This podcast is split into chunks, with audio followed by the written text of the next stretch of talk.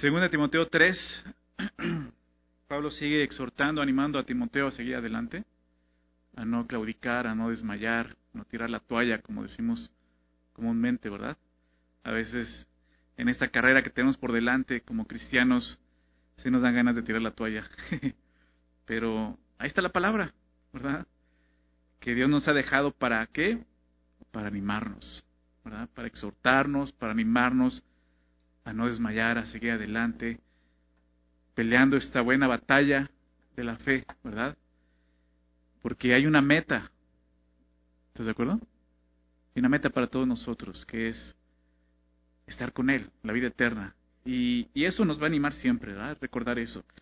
Pero Pablo ha estado tratando de animar a Timoteo de diferentes maneras, buscando eso, ¿no? Que él siga adelante, que, que no abandone la fe como quizás ya mucho en este, en este momento muchos lo han hecho, ¿no? Este, ahí en Éfeso, algunos hasta se habían desviado con diferentes doctrinas, ¿verdad?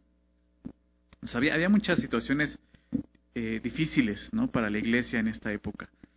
Y lo que vamos a ver el día de hoy era todavía algo más que va a agregar aquí en el capítulo 3. Si ya estás por ahí, vamos a, leerlo, vamos a leer los pasajes, el pasaje que vamos a estudiar, los versículos que vamos a estudiar el día de hoy, y después de eso, pues iniciamos con una oración, ¿ok?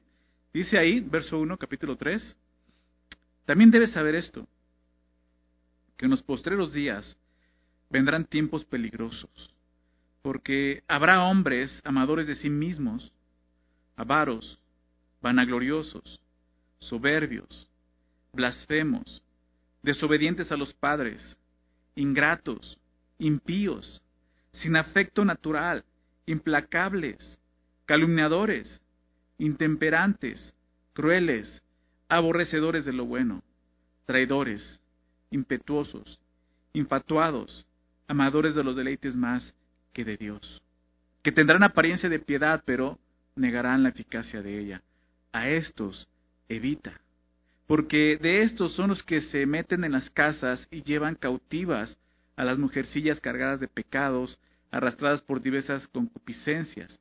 Estas siempre están aprendiendo y nunca pueden llegar al conocimiento de la verdad. Y de la manera que Janes y Jambres resistieron a Moisés, así también estos resisten a la verdad. Hombres corruptos de entendimiento, reprobos en cuanto a la fe, mas no irán más adelante porque su insensatez será manifiesta a todos, como también lo fue la de aquellos. Señor, te damos muchas gracias por tu palabra, por dejarnos eh, en, nuestras manos el día de hoy escrito, Señor, tu consejo y tu voluntad para nuestras vidas, Señor. Así lo vemos, Señor, y así queremos recibir hoy tu palabra, Señor. Eh, ayúdanos a entender, danos entendimiento de lo que está escrito, Señor, pero sobre todo, Señor, te pedimos corazones eh, mansos, humildes, Señor, para poder recibir tu palabra, no como palabra de hombre, sino tu palabra, la palabra de Dios, Señor. Transfórmanos, Señor, y dirígenos en este tiempo. Es lo que te pedimos en el nombre de Jesús. Amén. Eh, Pablo comienza el, verso 1 poniendo un escenario y dice, también debes de saber esto, que en, los postreros días vendrán tiempos peligrosos. Em, para Pablo era importante para empezar, que Timoteo supiera esto, porque dice, también debes saber esto. Esto es importante que lo sepas, Timoteo. Y así como Timoteo debía saberlo, nosotros también debemos de saberlo. Tenemos que tener el conocimiento de esto, de lo que va a mencionar Pablo el día de hoy. Lo que vamos a estudiar el día de hoy, ¿no? Lo que mencionó eh, a, Timoteo en, esta, en este pasaje. Es importante, debemos saber esto nosotros, ¿ok? Y lo que dice es esto, en los posteriores días vendrán tiempos peligrosos.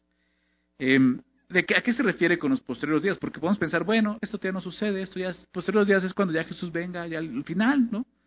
No, eh, la referencia de los posteriores días eh, en la palabra de Dios y sobre todo en el contexto de lo que está escribiendo Pablo, eh, se refiere al periodo completo entre la, la primera venida de Jesús y su segunda venida. ¿okay? A eso se refiere. O sea, llevamos más de dos mil años en los posteriores tiempos. O sea, ya estamos en esos tiempos, de hace dos mil años estamos en esos tiempos. Entonces, eh, habla de este tiempo, un tiempo para nosotros, lo que está sucediendo en estos días. Y obviamente lo estamos viendo pasar delante de nuestros ojos. ¿Qué dice? Vendrán tiempos peligrosos, tiempos peligrosos, tiempos difíciles. La palabra peligroso también se traduce como feroz. ¿no? Y así, tiempos feroces, peligrosos. Eh, por el sentido de la frase, la mejor traducción es esta, la Reina, Reina Valera 60, peligrosos, son tiempos peligrosos. ¿no? Y tú puedes ver los tiempos en los que estamos viendo y dices, sí, son peligrosos. ¿no? O sea, ya, ya este, pues ya hasta ponen ahí sus mantas, ¿no? Los narcos. Y ya son peligrosos, ¿no? Y la maldad está creciendo. O sea, sí, sí, pero no está hablando específicamente de eso. ¿Sí? Habla, puede, o sea, muchos lo ven como tiempos de decadencia moral, que definitivamente está pasando eso, como te decía, delante de nuestros ojos, ¿no? Eh, feminismo, ideología de género, etcétera, etcétera, etcétera, ¿no? Lo que estamos viendo que está pasando delante de nuestros ojos, pero por el contexto habla más de una decadencia espiritual. Ahorita lo vamos a ver, una decadencia espiritual, no tanto moral. No es que no esté pasando, sí está pasando, pero está hablando de una decadencia espiritual. Esos tiempos peligrosos está hablando eh, en la iglesia. Esos tiempos peligrosos son para nosotros los creyentes. Por eso dice, debes saber esto, Timoteo. No es que esté pasando esto afuera, que es algo normal y que va a ocurrir. El problema es que está pasando dentro de la iglesia. ¿Okay? Tenemos que tener en mente, en mente esto para poder entender el pasaje. Porque a continuación va a dar una lista de pecados, ¿te das cuenta? Va a describir a, estos hombres, va a dar las características de esos hombres, y realmente esos hombres no son los hombres que están allá afuera, son hombres que están dentro de la iglesia. Por eso dice, son tiempos peligrosos para la iglesia. Siempre ha habido ese peligro en la iglesia. Falsos maestros, ¿verdad? Falsos profetas, hombres que, que dicen hablar de parte de Dios, pero pues no hablan de parte de Dios. Entonces dice, esos tiempos peligrosos son para nosotros. La lista de pecados que vemos a continuación del verso 2 al, verso 4 son las características de los hombres en los tiempos peligrosos, como vemos dentro de la iglesia. Esta lista es muy similar a, una lista que, que, que, vemos en el libro de Romanos, en el capítulo 1, donde Pablo empieza a describir, pues sí, la decadencia moral del hombre sin Cristo. ¿okay? La diferencia está en que la lista de Romanos se refiere a los incrédulos, a aquellos que no han conocido al Señor. Está hablando de, todos nosotros cuando no conocemos a Cristo. Mientras que esta lista está refiriendo, como te decía, a la iglesia. Hombres y, y hombres que, que, están viviendo de esta forma dentro de la iglesia. Por eso dice, son, son tiempos peligrosos. ¿sí? Vamos a ver de qué habla esto, ¿no? Porque los tiempos peligrosos están caracterizados por este tipo de personas. Dice el, el versículo 2, porque habrá hombres. Y, cuando dice hombres, la referencia a, hombre se está refiriendo al ser humano en general. O sea, hombres y mujeres. ¿no? Porque, por ejemplo, las mujeres pueden decir, ah, ya nos salvamos nosotros. Solo está hablando de los hombres. No, está hablando de hombres y mujeres en general. ¿Okay? Esa es la palabra que usa aquí. No está refiriéndose a, hombres en, en masculino, sino eh, del género humano. Entonces aquí está tanto hombres como mujeres. Y tenemos que tener cuidado de esto, ¿no? Porque vuelvo a repetir esto que está hablando, este peligro está dentro de la iglesia, no está fuera de la iglesia, está aquí adentro. ¿Ok? Y estamos en estos postreros tiempos, como te decía. O sea, no, no, no podemos decir esto no es para nosotros, es para nosotros. Y así como Pablo dice a Timoteo, Timoteo debe saber esto, nosotros debemos de saberlo también. ¿ok? Entonces, hombres, mujeres, que tienen estas características. Y vamos a ver cada una de ellas. Vamos a tratar de verlas rápidamente, ¿no? Dice, lo primero que dice es esto, amadores de sí mismos. Y esa es la raíz de todo pecado, ¿verdad? Amadores de sí mismos. ¿De qué está hablando? Personas totalmente egoístas, ¿no?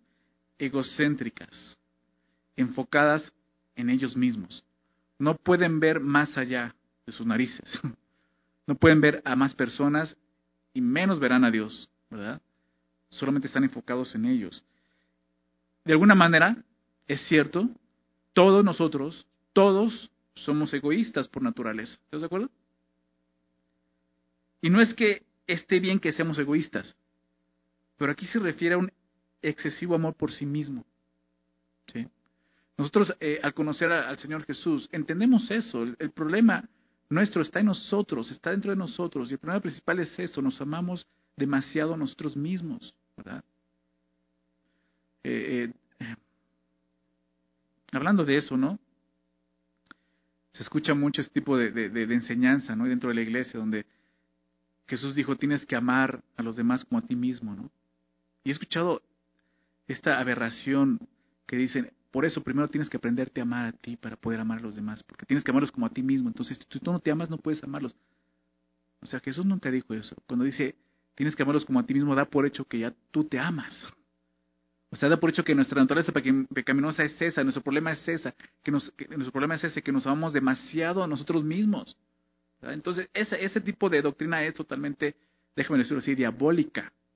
Porque precisamente pone la atención en que en nosotros mismos nuevamente. Y ese es nuestro problema. Dios nos quiere sacar de ahí. Ese tipo de predicación de que ámate a ti mismo para que puedas amar a los demás es totalmente antibíblica. ¿Okay? Eso no fue lo que Jesús quiso decir ahí. Ese es realmente el problema grave de la humanidad. ¿Sí? Un amor a sí mismos, excesivo. Si Dios nos está sacando de ahí, ¿cómo regresar a eso? Pero sin embargo habrá hombres y mujeres, y hay el día de hombres y mujeres que aún eh, dentro de la iglesia siguen amándose de una forma excesiva a sí mismos. Nosotros batallamos con eso, sinceramente.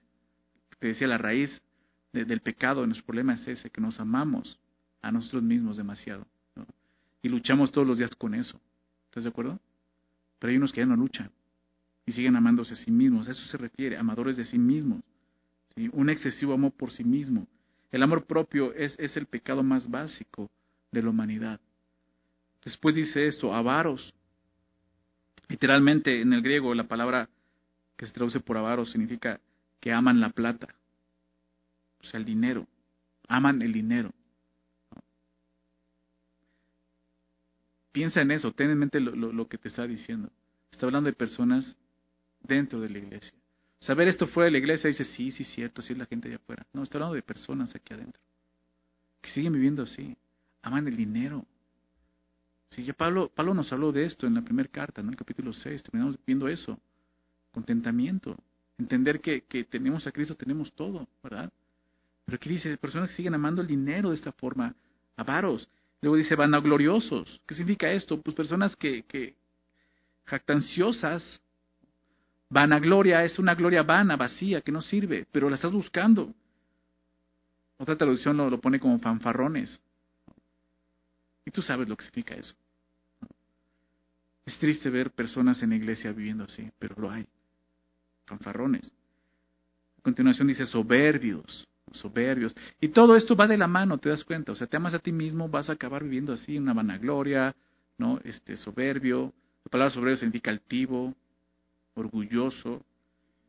Habla de una persona que, que siempre quiere estar por encima de los demás. ¿Se dan cuenta? Tiene la idea de superioridad. Una persona soberbia, altiva, busca ser superior a los demás. Todo lo contrario a lo que la Biblia nos enseña. Tenemos que ver a los demás como superiores a nosotros mismos. Dice el apóstol Pablo. Blasfemos, dice a continuación. ¿Qué significa la palabra blasfemo? Calumniador. Literalmente, esa palabra en griego eh, quiere decir palabras o dichos que hacen daño o hieren calumnias. No solamente son chismes, sino son, son chismes que vienen con maldad. Buscas hacer daño. Y dices, o sea, ¿hay eso dentro de la iglesia? Sí, sí, o sea, quiero estar diciendo, debes saber esto. O sea, esto no tiene que extrañarnos. Si tú, quizás tú eres nuevo en Cristo, tienes poco tiempo viendo a la iglesia y ya te estoy agüitando la fiesta, ¿no? Porque yo recuerdo cuando llegué por primera vez a una iglesia cristiana, dije, wow, aquí todos deben de ser bien buena onda, ¿no? O sea, bien cristianos, ¿no? O sea, yo, yo, lo veo así, ¿no? Aquí nadie te hace daño, o sea. ¿Y cuál fue la sorpresa, no? Empiezas a ver cosas que dices, ¿qué pasa, no? Pero es esto, o sea, no tiene por qué extrañarnos. La palabra de Dios dice esto, habrá este tipo de personas entre nosotros. Dice a continuación, desobedientes a los padres. Desobedientes a los padres. Qué, qué característica tan, eh, tan actual, ¿no? En nuestro mundo el día de hoy. Pero ahora lo mismo, pero qué triste que sea actual en la iglesia. Desobedientes a los padres. Eh, Me gusta cómo lo, traduce en diccionario, dice impersuasible, con tu más rebelde a los padres, está diciendo. Desobediente es una persona rebelde a sus propios padres. Y esto es, esto es significativo, ¿por qué? Porque una persona que, que no aprende o no aprendió a respetar a sus padres, no va a respetar a nadie. Esa es la realidad. ¿Sí? Una persona que no puede respetar a sus propios padres, su primera autoridad en la vida, no va a respetar ninguna autoridad en su vida. ¿Sí lo ven? Qué importante es eso y considerar eso. Consejo a aquellos que, que, están eh, solteros, ¿no? una vez escuché, escuché eso de un pastor, ¿no? Fíjate que la persona, ¿no?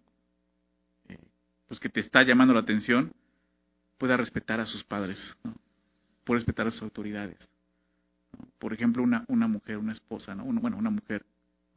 Si no puede respetar a sus padres, ¿tú crees que se va, te va a respetar a ti como hombre? ¿Se va a sujetar a ti? Entonces es importante esto, poder ver esto. Y sí, dentro de la iglesia hay personas que ni siquiera pueden respetar a sus propios padres. No tienen un respeto por ellos. ¿Cuál es el primer mandamiento con promesa? Dice el apóstol Pablo. Honrarás a tu padre y a tu madre, ¿verdad? Honrarás a tu padre. O sea, es básico para nosotros. Lo primero que, que un niño tiene que entender es esto. Hay una autoridad en su vida. Difícilmente va a entender que es Dios, pero por eso Dios pone a sus padres. Y entendiendo esa autoridad va a ser más fácil que pueda conocer la autoridad de Dios y someterse a ella y humillarse delante de Dios. ¿Se dan cuenta? Entonces, papás, si eres papás, si eres papá, perdón, esto es básico para tu hijo. Que entienda que hay una autoridad en su vida. Claro, una autoridad que, que dirige como Cristo, con gracia, con amor, ¿verdad? No autoritario, no, no un señorío, con amor, con gracia, sí, con disciplina, cuando es necesario, pero en amor, como la palabra de Dios nos enseña. ¿sí? Pero es importante esto, desobedientes a los padres, ningún respeto a sus autoridades. Después dice esto, ingratos, significa desagradecidos, sin agradecimiento, esa es la palabra. Ingratos sin agradecimiento. Una persona que no puede dar las gracias es porque piensa que todo lo merece. ¿Verdad? ¿Y te das cuenta cómo la raíz es eso? ¿Se aman a sí mismos? sea, todos esos pecados salen de un corazón que solamente piensa en sí mismo. Totalmente egoísta, centrado en sí mismo. Entonces por eso no puede respetar a nadie, por eso no da gracias, no hay gratitud en su corazón porque piensa que todo lo merece. O sea, ¿de qué estoy hablando? De que pues todo el universo gira alrededor de él. Realmente quien está sentado en el trono de su vida es Él, no es Dios. Dios sigue siendo otro sirviente más que utilizar. ¿Has conocido personas así en Cristo? Yo sí. Ese tipo de doctrinas donde tú decrétalo, tú decláralo, o sea, estás haciendo eso, estás haciendo a Dios tu sirviente. O sea, Dios tiene que hacer lo que yo dije porque yo ya lo decreté, yo tengo poder en mi boca. La Biblia nunca dice eso. La Biblia dice, hágase tu voluntad en la tierra como en el cielo. Cosas muy diferentes, ¿te das cuenta? Pero ese tipo de doctrinas se predican en las iglesias. De esos hombres está hablando aquí. Ingratos. Al final del verso 2 dice impíos. Esta palabra significa irreverentes. Así, irreverentes. Que, en ellos no hay una reverencia real. Son irreverentes. Verso 3 dice sin afecto natural. Sin afecto natural insensible. Está hablando de una persona totalmente insensible, una persona cruel. El afecto más natural es el de los padres a los hijos. Y ya lo vimos, no, no obedecen, no lo respetan, no tienen afecto por ellos. Hombres, mujeres que tratan mal a sus padres, ya ancianos, los golpean. Y también lo he visto aquí entre nosotros. es real lo que, lo que dice la palabra de Dios. Y debemos saber esto nosotros. Tiempos peligrosos. Sin efecto natural, implacables. Es interesante esa palabra implacable. En, el texto eh, original, en el griego, significa sin libación. ¿A qué se refiere? La libación era, era una ofrenda. Eh, era, el aceite que se derramaba sobre la ofrenda, sobre la ofrenda al final. Y tiene la idea de, de, de buscar la paz, la libación. Entonces, lo que está refiriéndose es que es sin tregua, irreconciliable. Está, está hablando de una persona que es así, irreconciliable. ¿Has conocido a una persona así? Con la, cual, con la cual no te puedes reconciliar. Dice, dice Romanos ¿no? 12, eh, en cuanto dependa de ustedes, busquen la paz para con todos los hombres. Pero por eso dice, en cuanto dependa de ustedes, porque hay personas que son así, irreconciliables, aunque tú busques y busques a esa persona, o sea, está tan centrada en sí mismo que no puede ni perdonar ni pedir perdón. Irreconciliables, está hablando de eso. Los que se niegan a cambiar. Una persona que sin importar cuán desesperada sea su situación, no está dispuesto a cambiar. O sea, sin tregua. Yo no me muevo de aquí. Personas obstinadas.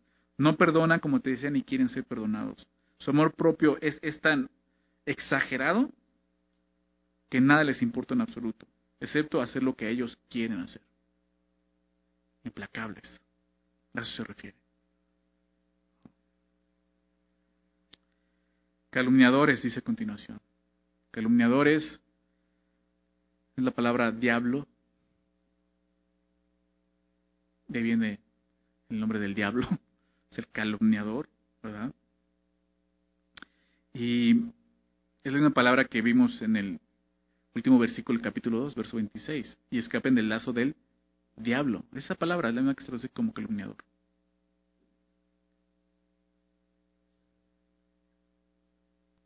Un, diccionario decía, lo traducía así, esta palabra se refiere a esto, a un amante de los chismes maliciosos. Aquel que está calumniando, como te decía, pero ya con malicia.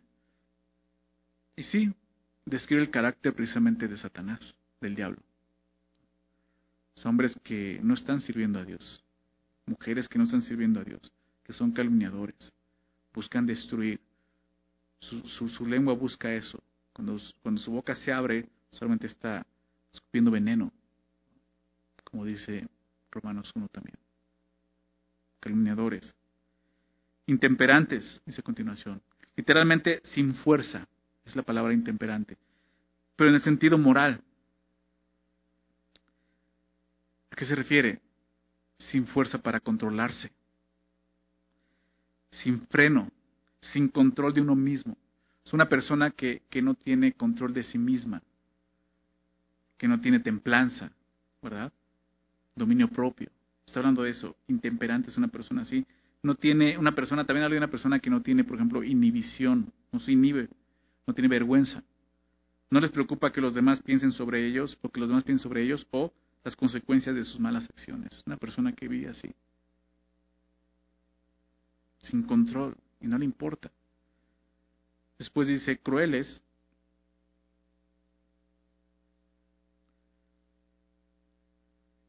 Hay, varios eh, sinónimos de esta palabra. Cruel significa no dócil. Es interesante, en el griego muchas de estas palabras eh, tienen la negación. pero aquí dócil y, y, viene la negación, es no dócil. Muchas, muchas de ellas vienen así. Entonces está refiriéndose a eso. En lugar de ser esto, es lo contrario. Es una persona no dócil, salvaje, feroz. Personas así. Dice, aborrecedores de lo bueno. Quiere decir esto. Enemigo del bien. Se opone a lo correcto, a lo que es correcto. Aborrecedores de lo bueno. En lugar de amar lo bueno, lo aborrecen.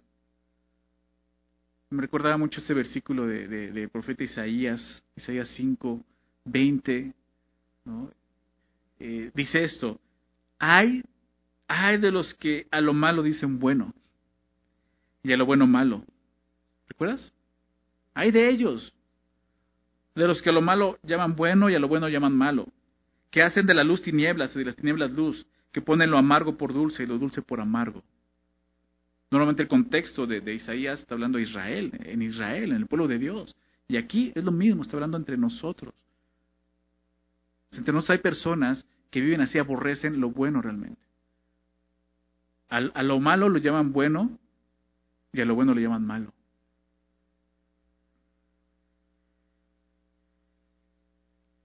Verso 4. Traidores. Traicionero.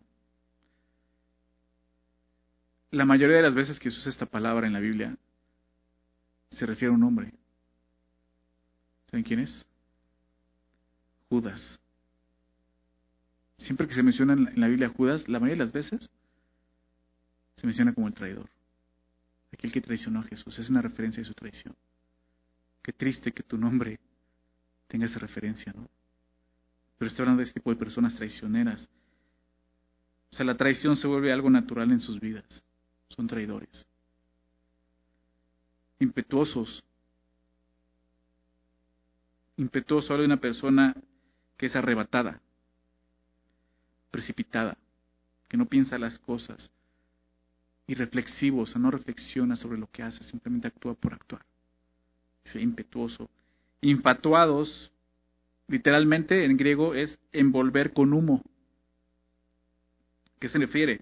Una persona envanecida, hinchada de orgullo, de humo, de algo vacío, infatuado, así vive.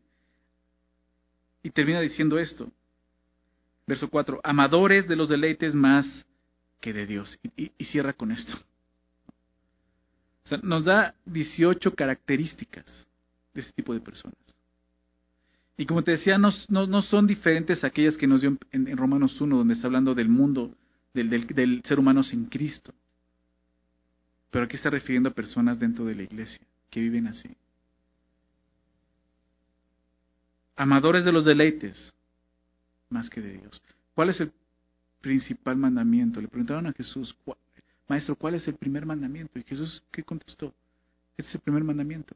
Amarás a tu Dios con todo tu corazón, con toda tu mente y con todas tus fuerzas. ¿Verdad?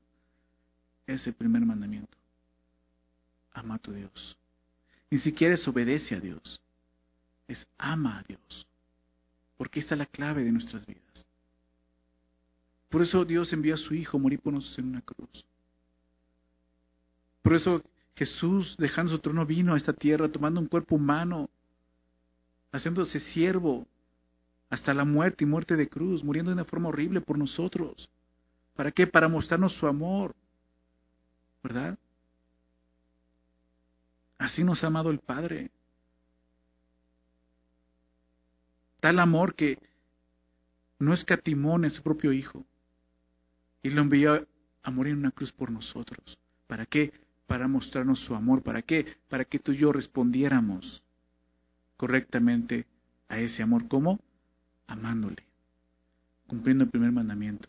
Amar a Dios con toda nuestra alma, con todas nuestras fuerzas, con toda nuestra mente.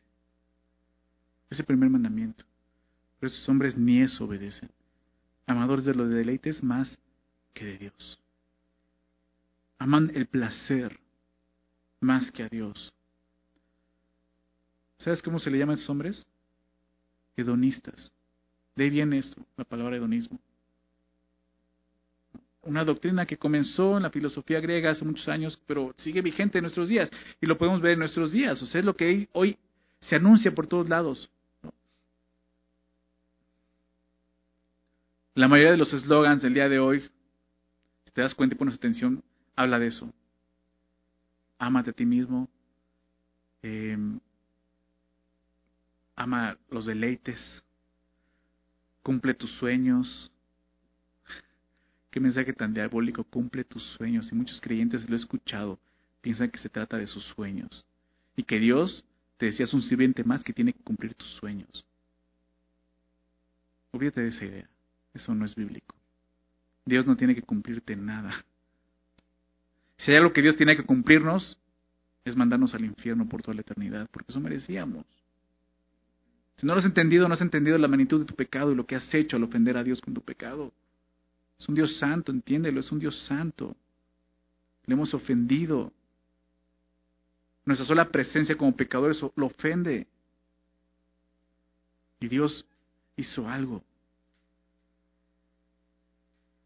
Envió a su Hijo a morir por nosotros para que lo pudiéramos amar, como vemos aquí.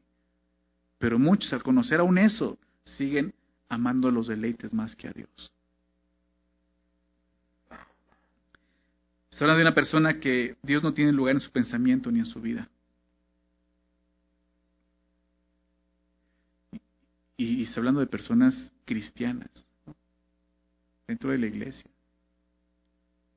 El siguiente versículo nos va a dar la razón de esto, pero aquí Pablo, vemos eso, comienza a mostrar que se está refiriendo no a personas fuera de la iglesia, sino a personas que están entre nosotros. ¿Por qué? Porque dice amar a Dios, amar a Dios, perdón, pero aman más el placer que a Dios. ¿Por qué digo esto? Porque un incrédulo no ama a Dios. ¿Estás de acuerdo? ¿Recuerdas cuando no creas en Jesucristo? ¿Amabas a Dios? No te interesaba amar a Dios. Ni por tu mente pasaba eso. Pero aquí habla de personas que en lugar de amar a Dios, se aman a sí mismos. Entonces vemos que está hablando de, creyentes. Y es real, todos los días nosotros, los creyentes, tenemos que escoger entre amar a Dios y amar el placer. Amar a Dios, amarnos a nosotros mismos. ¿Qué significa eso?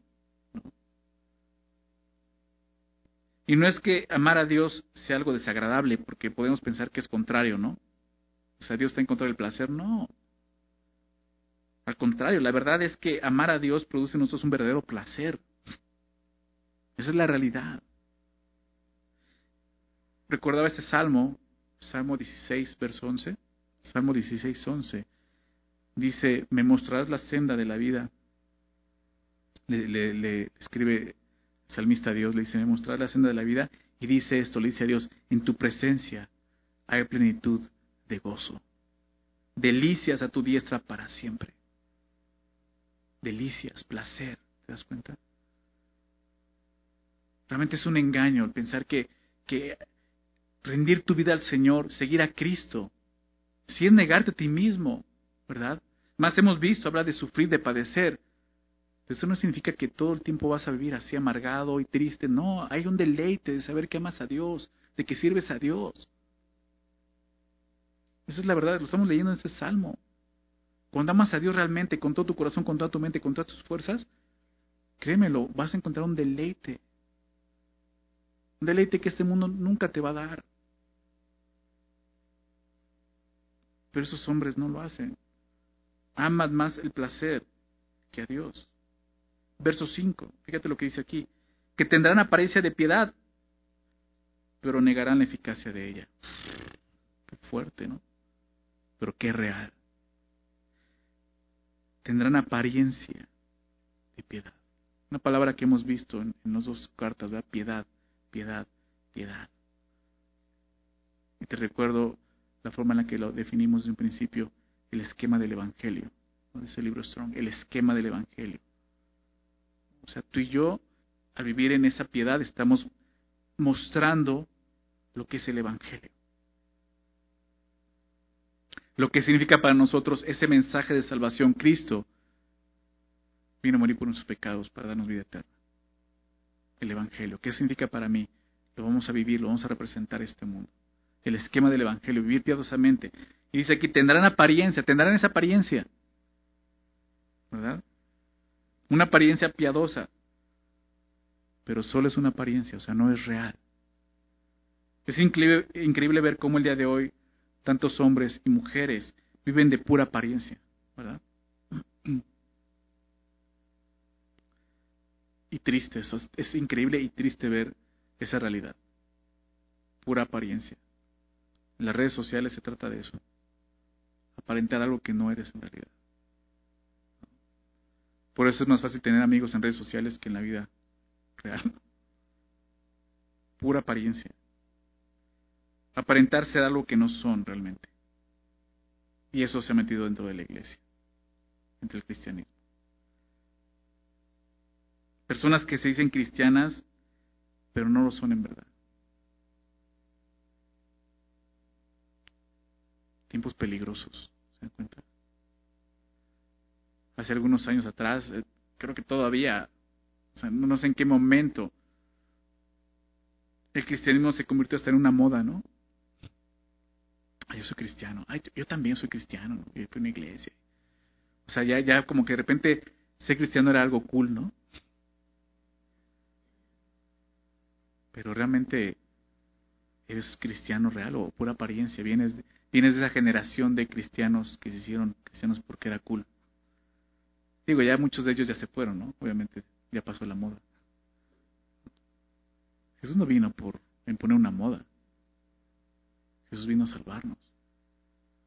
Y se explica muchas cosas para nosotros. Muchos vienen de apariencia, aparentan una vida piadosa, aprenden a hacerlo. Aprenden porque muchos viven así y han aprendido a vivir así. Tienen un lenguaje en cristiano, gloria a Dios, amén, aleluya, Dios te bendiga, hermano, etcétera, etcétera, siervo de Dios. Tanta palabrería. Pero negarán la eficacia de ella. ¿Se dan cuenta? Tendrán apariencia de piedad, pero negarán la eficacia de ella. O sea, negan la eficacia de la piedad. Con sus estilos de vida negarán el Evangelio realmente. Porque están negando la piedad, o sea, el esquema del Evangelio recuerda esto. O sea, pueden hablar mucho de Dios, conocer mucho de la Biblia, citar versículos, tener un lenguaje cristiano, pero su vida no representa el Evangelio. No viven de acuerdo a, lo que Cristo hizo por nosotros. De eso está hablando. Negarán la eficacia de ella, negarán, y no dice negarán la piedad, negarán su eficacia. Pablo escribió, lo vamos a ver más adelante en Tito, si quieres un par de hojas adelante en tu Biblia, Tito capítulo 1. Verso 16, fíjate lo que le escribió a Tito el apóstol Pablo. El apóstol Pablo, como decimos comúnmente, él no tenía este pelos en la lengua, ¿no? Fíjate lo que dice el verso 16. Profesan conocer a Dios, pero con sus hechos lo niegan. Es lo mismo, una apariencia. Profesan conocer a Dios, pero sus vidas niegan a Dios. Con sus hechos lo niegan, dice, siendo abominables y rebeldes, reprobados en cuanto a toda buena obra. La misma idea que vamos a ver esos hombres aquí. Reprobados en cuanto a toda buena obra. o sea, aborrecen a Dios realmente. Son abominables delante de Dios. O sea, Dios aborrece esa apariencia, esa hipocresía. ¿Recuerdas Jesús cómo habló acerca de los fariseos que representaban esta hipocresía? Sepulcros blanqueados, dice. ¿Qué se refiere eso? Sepulcro. ¿Qué dentro de un sepulcro? Muerte, hay un muerto. Pero blanqueados, bien bonitos. Por fuera se ven hermosos, pero por dentro está podrido eso. O sea, ábrelo y te vas a espantar. Así una apariencia cristiana piadosa, pero en el interior la niegan. ¿Y sabes qué se ve? Se nota.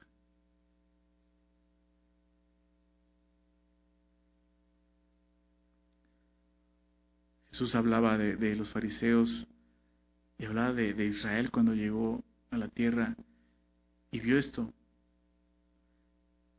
Él les dijo, este pueblo de labios me honra, ¿recuerdas? Mas su corazón está lejos de mí. Muchos así, de labios honran a Dios, apariencia, pero su corazón, es el problema, no está en Dios. No aman a Dios, se aman a sí mismos.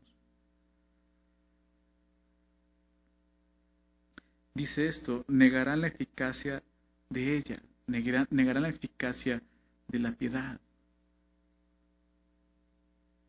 Me recordaba mucho eh, este versículo, Hebreos, Hebreos 4.12, si recuerdan Hebreos 4.12, porque la palabra de Dios es viva y eficaz. O sea, es eficaz. Más cortante que toda espada de dos filos, que penetra hasta partir el alma y el espíritu, las coyunturas y los tuétanos, y disciernen los pensamientos y las motivaciones, las intenciones del corazón, dice Hebreos 4.12 esa eficacia, o sea, la fe, la piedad, la palabra de Dios es eficaz. Lo triste es esto, cuando una persona vive así y tú lo ves y dices, oye, esta persona muestra algo pero no es real, ¿sabes qué sucede? Lo primero que dices, no sirve el cristianismo. Muchas personas ven eso. Son las personas que, que no conocen a Dios y ven el mal testimonio de esas personas, y lo primero que dicen, pues ahí está, ¿no? Que muy cristiano. Eso no sirve. Pero no es porque no sirva, sino porque esas personas viven una apariencia solamente. No están rendidas al Señor. Pero la piedad es eficaz. La palabra eficaz en griego Es muy interesante, ¿sabes cuál es dunamis? Y si recuerdas la palabra dunamis, la mayoría de las veces traduce como poder y habla del poder de Dios. Hechos 1.8. Y recibiréis poder dunamis cuando haya venido sobre ustedes el Espíritu Santo y me seréis testigos, ¿recuerdas? Lo vimos en el, en el principio, en el capítulo 1 de esta carta. ¿Recuerdas cuando Pablo exhorta a Timoteo? Vamos a recordarlo, verso 7, capítulo 1, verso 7. Porque no nos ha dado Dios espíritu de cobardía, ¿recuerdas? Sino de dunamis, poder, de amor y dominio propio. Por tanto, no te avergüences de dar testimonio de nuestro Señor, ni de mí preso suyo, sino participa de las aflicciones por el Evangelio según el dunamis, el poder de Dios. Es la misma palabra. Viven de apariencia y van, lo que van a hacer es negar el poder de ella, de la piedad. Ese es el problema. Un mal testimonio. ¿Qué tiene que hacer Timoteo con ellos? ¿Qué tenemos que hacer nosotros con ellos? Verso, al final del verso 5. A estos evita. A estos evita. En el griego esto es un, es un imperativo, lo que quiere decir que es un mandamiento. No es una sugerencia, no es un parecer. Timoteo, te sugiero que mejor no te juntes con ellos. No, dice, te mando, evita estar con esas personas. Un creyente fiel, esta, palabra, déjame hablar de esta palabra, evita, es muy interesante. En griego significa literalmente dar la vuelta. Así lo decimos comúnmente, ¿no? Pues darle la vuelta, ¿no? O sea, dale la vuelta, o sea, evítalo. Eso es lo que está diciendo. Esas personas, mejor darles la vuelta. Evítalas. Un creyente fiel no tiene nada que ver con las personas que acaba de escribir el apóstol Pablo. Y eso está en el contexto, porque, fíjate, ¿recuerdas lo que vimos la semana pasada? En el verso 21 del capítulo 2, acompáñame ahí, verso, capítulo 2, verso 21. ¿Recuerdas cuando estábamos hablando de la casa grande que vimos la semana pasada? Que hay utensilios de honra y deshonra. Y recuerdan lo que nos dijo en el verso 21. Así que si alguno se limpia de estas cosas, y vemos que estas cosas hablando de instrumentos eh, de usos viles. Y te decía, se refiere a que te limpies de ese tipo de relaciones con personas que viven para deshonrar a Dios, aunque son creyentes. No están honrando a Dios, mejor evítalos. ¿Te acuerdas que decía eso? Busca estar con personas que honren a Dios, que glorifiquen a Dios, personas que, las cuales puedas aprender a caminar así. Y aquí Pablo deja muy claro, este tipo de personas evítalas. Personas que pueden mostrar una apariencia piadosa, pero realmente niegan la eficacia de la piedad. Evita esas personas, te van a hacer daño, lo que está diciendo. Por algo dice, evítalas, dale la vuelta, no te juntes con ellas. Son personas que no te van a traer nada bueno. Es el carácter de esas personas. Tiempo peligroso es ese. Tiempos peligrosos. Por eso son peligrosos por este tipo de personas. Vamos a ver lo que describe acerca de estas personas ahora. Dice, porque de estos son los que se meten en las casas y llevan cautivas a las mujercillas cargadas de pecados, arrastradas por diversas concupiscencias. Estas siempre están aprendiendo y nunca pueden llegar al conocimiento de la verdad. Y de la manera que Janes y Jambres resistieron a Moisés, así también estos resisten a la, verdad. Hombres corruptos de entendimiento, reprobos en cuanto a la fe, mas no irán más adelante porque su insensatez será manifiesta a todos, como también lo fue la de aquellos. Y pone un, ejemplo, un par de ejemplos de cómo se conducen estas personas. ¿no? Y, y, lo primero habla de esto, ¿no? porque de estos son los que se meten en las casas, llevan cautivas las mujercillas cargadas de pecados, arrastradas por diversas concupiscencias. ¿A qué se refiere específicamente? Seguramente está hablando de, un ejemplo en particular que ocurrió en Éfeso, de lo cual Timoteo estaba enterado y sabía que estaba sucediendo. Pero está hablando, eh, vamos a estudiar esto. Primero dice, porque de estos son los que se meten en las casas. O sea, estas personas, con su apariencia de piedad, no dudan en entrar a tu casa. No van a dudar en, llegar a tu casa. Pero ¿qué dijo el versículo anterior? A estos, evita. No los dejes entrar a tu casa. Es un peligro. Estos no van a dudar a entrar a tu casa. Dice, y llevan cautivas a las mujercillas. Llevan cautivas. Menciona a, mujeres. Porque, porque, ¿Por qué menciona a estas mujeres? Bueno, lo primero que te dije, quizás está hablando de, de un ejemplo de algo que está sucediendo particularmente ahí en Éfeso. Lo toma como un ejemplo. Pero menciona a mujeres porque pues ellas en ese entonces eran las que pasaban más tiempo en casa, obviamente. Y al referirse a mujeres en diminutivo, mujercillas, habla de mujeres ingenuas, inexpertas, presas fáciles para esas personas. O sea, Pablo está poniendo un ejemplo muy claro. ¿no? Estas personas, estos hombres, no van a dudar en tratar de cautivar a los más vulnerables. Está no solamente hablando de mujeres, también hombres. Hombres, mujeres débiles en la fe vulnerables, quizás nuevos creyentes. Ten cuidado, no lo he visto. Lo he visto. Como personas así, con características así, mostrar una piedad que ya cuando los conoces dices, esto es falso. Pero en serio, no, no, no, no se sientan en el corazón al empezar a buscar a otros, para jalarlos, para, para apoyar sus, sus conductas. Ten cuidado con las personas. Recuerda, o sea, van, dice, tendrán apariencia de piedad. O sea, no van a venir a, venir a, ti mostrando sus pecados, o sea, van a venir con una apariencia piadosa. Ten cuidado. Conócelos. Pregunta por ellos. Acércate con personas maduras. Ellos, ellos no, no van a, dudar en eso y llevar cautivo a otros. llevan cautivas a estas mujeres.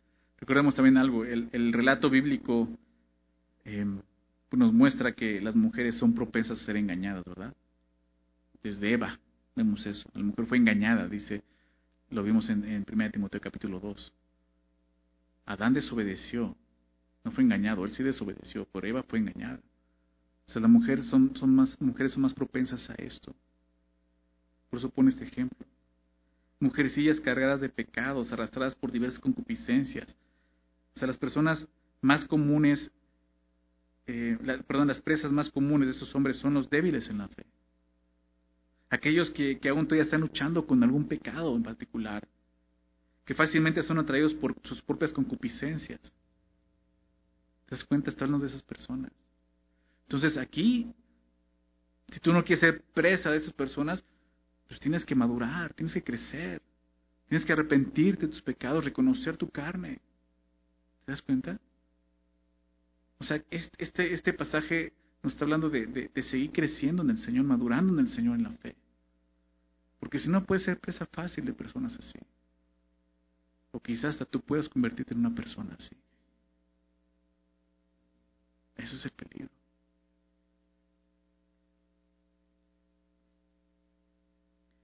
dice de estas mujercillas, estas siempre están aprendiendo y nunca pueden llegar al conocimiento de la verdad. Hombres y mujeres que, que viven cargados de pecados, arrastrados por sus concupiscencias, no pueden llegar al conocimiento de la verdad.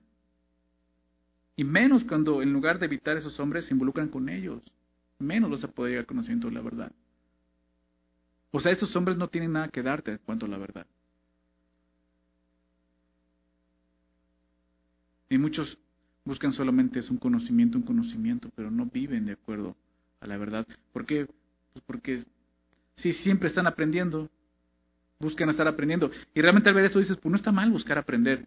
No, no está mal, pero el problema es que no llegas al conocimiento de la verdad. El conocimiento de la verdad no, no, no se llega solo por, por conocimiento, por, por leer, por estudiar, se llega por obediencia. Cuando aprendes a, obedecer lo que Dios te pide, a entender que es lo mejor para tu vida, que Dios te ama y lo que te está pidiendo es por amor, es por un bien para ti principalmente. Vas a empezar a conocer la verdad de Dios. Esas personas, habla de personas, te das cuenta, personas eh, eh, débiles en la fe, vulnerables. Como te decía, son pre presas fáciles estos hombres. Siempre están aprendiendo, pero no pueden llegar al conocimiento de la verdad. Y es así, o sea, las, las falsas enseñanzas siempre, siempre producen decadencia moral.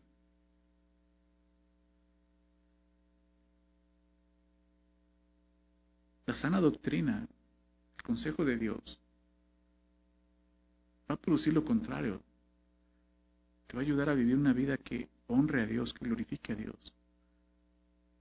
Pero las falsas enseñanzas, o sea, la doctrina es importante. Muchos dicen, pero ¿por qué doctrinas? Con saber que Dios me ama es suficiente. No, necesitas conocer quién es Dios. La doctrina habla de su enseñanza. Jesús, cuando le dio la gran comisión a sus, a sus discípulos, enviándolos, convirtiéndolos en apóstoles enviados por Él, les dio esta gran comisión, le dijo, ir por todo el mundo y hacer discípulos. Y dice, enseñándoles las palabras que yo les he enseñado. Entonces, no solamente hagan discípulos a ver cómo le hagan, no, enséñenles mi doctrina. Tienen que entender quién soy yo, para qué, para que puedan ser transformados, para que puedan amarme. Es importante tener un conocimiento bíblico, aprender, pero llegar al conocimiento de la verdad. Corazones humillados. Verso 8, pone otro ejemplo. Y de la manera que Janes y Jambres resistieron a Moisés, así también estos resisten a la verdad. Hombres corruptos de entendimiento, reprobos perdón, en cuanto a la fe. ¿A qué se refiere? Realmente estos, estos nombres, Janes y Jambres, nunca se mencionan en el Antiguo Testamento, menos con Moisés. La tradición judía dice que esos hombres eran, eran dos de esos magos de Faraón. Es, lo que, a la conclusión que llegan muchos, ¿no? Estás refiriendo a esos, esos magos de Faraón que supusieron a Moisés, ¿recuerdas? Cuando Moisés va delante de Faraón y, va Aarón con su vara y, este, y hace algunas cosas, eh, milagros delante de él, convierte, este, su vara se convierte en serpiente, ¿no? Y, esos magos hicieron lo mismo, tenían el mismo poder. Déjame recordar esto, en, Éxodo, Éxodo 7, donde, dice eso, verso 10 sucede esto, ¿no? Dice, vinieron pues Moisés y Aarón a Faraón, hicieron como Jehová lo había mandado, y echó Aarón su vara delante de Faraón y de sus siervos, y se hizo culebra. Entonces llamó también Faraón, llamó Faraón sabios y hechiceros, e hicieron también lo mismo los hechiceros de Egipto con sus encantamientos, pues echó cada uno su vara, las cuales se volvieron culebras. Está diciendo, o sea, de esa manera estaban oponiendo a la verdad. Pero ve lo que dice, más la vara de Aarón devoró las varas de ellos. al final, ¿no? Pasó eso, ¿no? ¿Por qué te digo eso? Por lo que vamos a, va a decir a continuación. Pero eh, muchos conectan esa historia, ¿no? Hablando de, de Janes y Jambres. Resistieron a Moisés, resistieron la verdad de Dios. ¿Cuál era la verdad en ese momento? Voy a sacar a mi pueblo. Déjalos ir. Se resistieron. Y pone ese ejemplo. Dice, así también estos resisten a la verdad. Resisten a la verdad. Esos hombres, Janes y Jambres, eh, eh, resistían a la verdad, porque Moisés estaba representando al Dios vivo y verdadero. Aún esos milagros representaban eso. Este yo soy Dios. Y esos hombres, obviamente, por un poder, una fuerza sobrenatural, pero posiblemente satánica, hicieron esto. Pero ¿qué están haciendo? Se oponen a la verdad. O sea, hay personas que pueden llegar hasta esto ser usadas por Satanás dentro de la iglesia. ¿Te das cuenta por qué son tiempos peligrosos? Hay peligro. Si tú no estás buscando crecer en el Señor, madurar en la fe, estás en peligro. La única manera de poder eh, salirnos de ese peligro es creciendo en el Señor conociendo la verdad, no resistiendo la verdad. Estos hombres resisten la verdad. No vas a aprender lo verdadero con ellos. Evítalos. Entonces dice esto, ¿no? Así también eso resisten a la verdad. No solo no la creen, la resisten. Hombres corruptos de entendimiento. Corruptos de entendimiento. Su entendimiento está, la palabra corrupto significa enteramente arruinado. O sea, así está su entendimiento. Pero qué interesante. Porque aunque su entendimiento esté totalmente arruinado, corrupto, se pueden mostrar una apariencia piadosa. ¿Se dan cuenta? Pero realmente su entendimiento está corrupto. Dice reprobos en cuanto a la fe. Reprobados. ¿Recuerdas lo que Pablo dijo a Timoteo en el capítulo 2? Procura con diligencia, verso 15. ¿Recuerda? Presentarte a Dios aprobado Esos hombres estaban reprobados, dice. Reprobados en cuanto a la fe. Verso 9 dice, mas no irán más adelante. ¿Recuerdas lo que pasó con, con la vara de ellos, que también se convirtió en culebra? La vara de Aarón se comió esas culebras. O sea, no irán más adelante. El mal tiene sus límites. O sea, al fin Dios, o sea, nadie puede burlar a Dios. Aunque estén en contra de la verdad, aunque resistan la verdad, Dios es Dios y nadie puede contraer. Y lo que dice aquí, no irán más adelante. ¿Por qué? Dice, porque su insensatez será manifiesta. O sea, al final se va a ver esto. Será manifiesta a todos. Como también no fue la de aquellos, ¿no? Hablando de Janes y Jambres. se manifestó que al final, ¿quiénes eran? No tenían poder. O sea, la, la, vara de Aarón, la culebra, se comió las otras varas, mostrando quién está del lado de Moisés y de Aarón. Entonces dice esto, o sea, al final será manifiesto su, insensatez. Al final se manifestará quiénes son. Al igual que me recordaba esto, lo que Pablo dijo a Timoteo en la primera carta, capítulo 4, 1 Timoteo 4, verso 15, le dijo esto, ocúpate de estas cosas, de todas las instrucciones que le ha dado hasta aquí en, la primera carta, ocúpate de estas cosas, permanece en ellas, ¿para qué? Dice, para que tu aprovechamiento sea manifiesto a todos. ¿Te das cuenta? Al final todo se va a manifestar. ¿Quién eres? ¿Qué se va a manifestar en tu vida? ¿Tu insensatez o tu aprovechamiento? Pablo le dice esto, que tu aprovechamiento se manifiesta a todos. Ten cuidado de ti mismo y de la doctrina, persiste en ello, pues haciendo esto te salvarás a ti mismo y a los que te oyen. Es que importante es empezar por nosotros.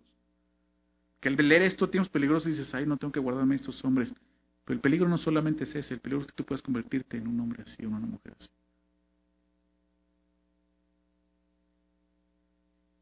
Los dos peligros de esos tiempos son caer, número uno es caer presa de estos hombres, como estas mujercillas, pero también convertirnos en uno de estos hombres, como Janes y Jambres. Es peligroso esto para nosotros. El Señor Jesús, te decía hace un rato, el vino para sacarnos de una vida así miserable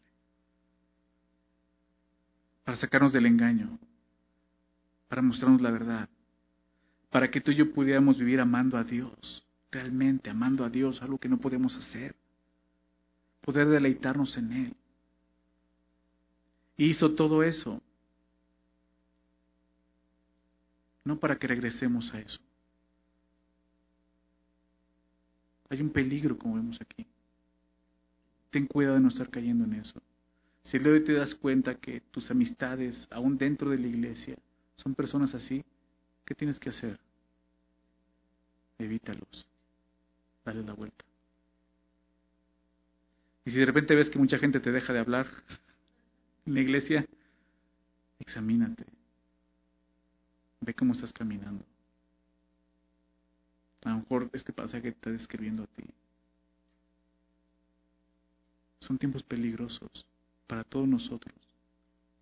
Tenemos que guardarnos de esta apariencia de piedad, apariencia piadosa, que solamente niega la eficacia de la piedad. La piedad es eficaz, tiene poder. La palabra de Dios tiene poder. El Evangelio es poder de Dios para salvación. ¿Se dan cuenta? Tiene el poder de transformarnos. Tiene el poder de, llevarnos a amar a Dios, dejar de amarnos a nosotros mismos y comenzar a amar a Dios con todo nuestro corazón, con toda nuestra mente y con todas nuestras fuerzas. La palabra de Dios sigue siendo viva y eficaz. No seamos instrumentos de, de deshonra. Que otros digan, no sirve el cristianismo, no sirve Dios, Cristo no es verdad. ¿Por qué? Porque puedo ver que tu vida no lo representa. Al contrario, hacemos instrumentos de honra que glorifiquen a Dios, que la gente pueda decir, eso sirve, funciona, es eficaz, es verdad. El Evangelio en nuestras vidas, viviendo vidas que honren y glorifiquen a Dios, como amando a Dios por sobre todas las cosas, principalmente sobre mí mismo. Eso es lo que tenemos que hacer. Estos tiempos peligrosos empezaron desde el Timoteo, primer siglo hasta el día de hoy siguen. Y como te decía, no está hablando de allá afuera, está hablando de aquí adentro, entre nosotros. Examinemos nuestro corazón, examinemos nuestro andar. Veamos, en, verdad, examinémonos con estos pasajes. O sea, dio 18 características. Haz un test. Si con esos test donde, a ver si, si le atinaste a 15, ¿no? Este eres, ¿no? Y 5 este. Haz un test. O sea, ¿cuántas? ¿Con cuántas características puedes palomear y decir, sí, soy yo? Te va a sorprender quizás. Pero ahí comienza y arrepiéntete. Arrepiéntete, ven delante de Dios y dile, Señor, así he vivido todo este tiempo, engañado, pensando que vivo para agradarte, pero es mentira, solo estoy buscando agradarme a mí. Eso es lo que necesitas. Eso es lo que necesitamos venir todos los días delante del Señor, dejar que Él examine nuestro corazón, nuestras intenciones, su palabra. ¿Recuerdas Hebreos 4:12? Que es vida eficaz, más cortante que todas espada de dos filos, penetre el espíritu, el alma, discierna las, las, intenciones del corazón. Esa es la manera. La palabra tiene ese poder, hace sabio al sencillo, dice. ¿Verdad? Nos limpia, nos purifica. Esa es la verdad de Dios.